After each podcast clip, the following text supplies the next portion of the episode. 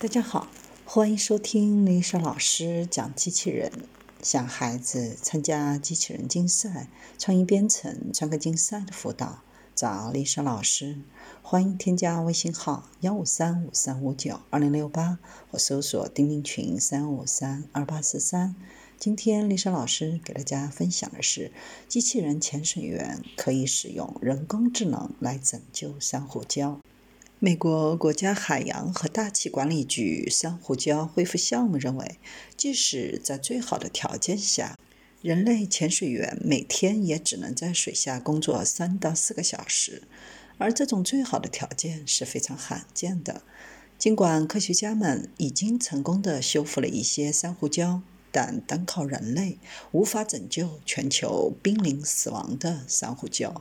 人类潜水员的努力还不足以阻止地球上最重要的生态系统之一——珊瑚礁系统的崩溃。目前，世界上一半的珊瑚礁已经死亡，剩下的预计将在本世纪消失。正在消失的珊瑚礁为百分之二十五的海洋生物多样性提供了栖息地，支持养活数亿人，为全球经济贡献数十亿美元的渔业。必须停止让生物学家试图阻止 PVC 管和拉链系带的问题。必须挑战珊瑚礁恢复由浮潜者和水肺潜水员完成的假设，因为即使人类潜水员将潜水效率提高十倍，也不足以阻止珊瑚礁生态系统的崩溃。需要驾驭自动化、机器人和人工智能的力量。这样，我们才能够在有必要的规模上工作，真正应对这一全球挑战。这些解决方案不会在一夜之间是可用的，但从现在开始，需要开始发明。这样，当能够需要他们的时候，能够与这些机器人、人工智能一起努力工作，配合现在使用的工具。开始稳定珊瑚礁系统。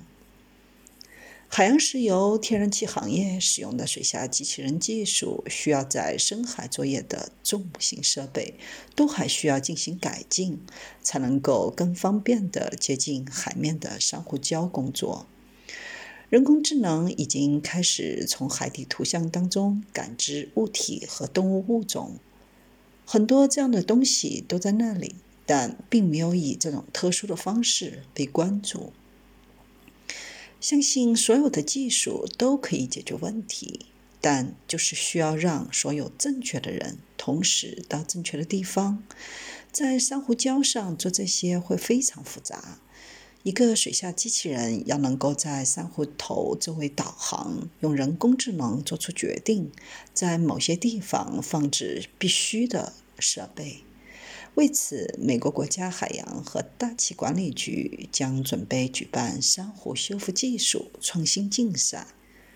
挑战是巨大的，目标是大胆的，但拯救珊瑚礁可能有助于拯救世界。